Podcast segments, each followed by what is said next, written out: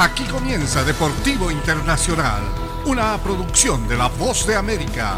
Les informa Henry Llanos. En finales del baloncesto de la NBA, una vez que los Celtics encontraron la puntería desde larga distancia, no hubo ventaja que resultara suficiente para Golden State.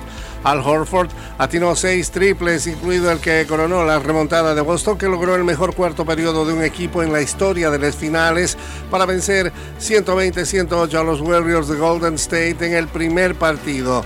Jalen Brown encendió el ataque que derivó en la remontada espectacular. El dominicano Horford finalizó con 26 puntos y los Celtics vapulearon a los Warriors por 40-16 en los últimos 12 minutos, luego de verse abajo por 15 tantos en las postrimerías del tercer cuarto. Horford, el pívot experimentado que está en su quinta temporada dentro de la NBA y que cumplirá 36 años, había jugado en 141 partidos de playoffs, la mayor cifra antes de disputar las finales en su historia. En el tenis internacional, Rafael Nadal se presentó en Roland Garros acompañado de su médico personal con la expectativa de que le ayudara con el dolor crónico que sufre en el pie izquierdo y que ha sido un problema intermitente durante años.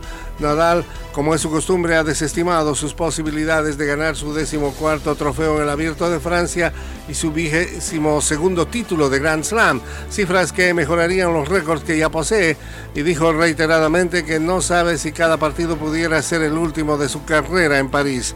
Sin embargo, se le vio muy bien de cerca, jugó con su resistencia habitual y su alegría de vivir todo el tiempo más bien como nunca al imponerse sobre el favorito y campeón defensor Novak Djokovic, triunfo que le permitió avanzar a las semifinales, el eh, principal torneo sobre canchas de arcillas.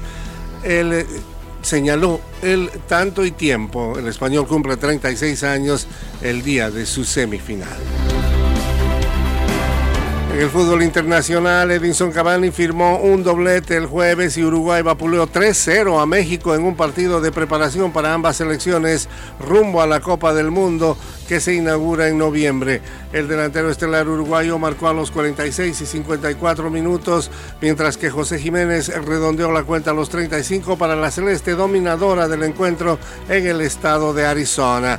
Cavani, de 35 años, tiene ahora 56 goles y se colocó a 12 del goleador histórico Luis Suárez, quien estuvo ausente de la convocatoria de Uruguay para sus dos partidos en canchas de Estados Unidos. Su siguiente compromiso será el domingo en Kansas City ante el equipo de Estados Unidos. Y hasta aquí Deportivo Internacional, una producción de La Voz de América.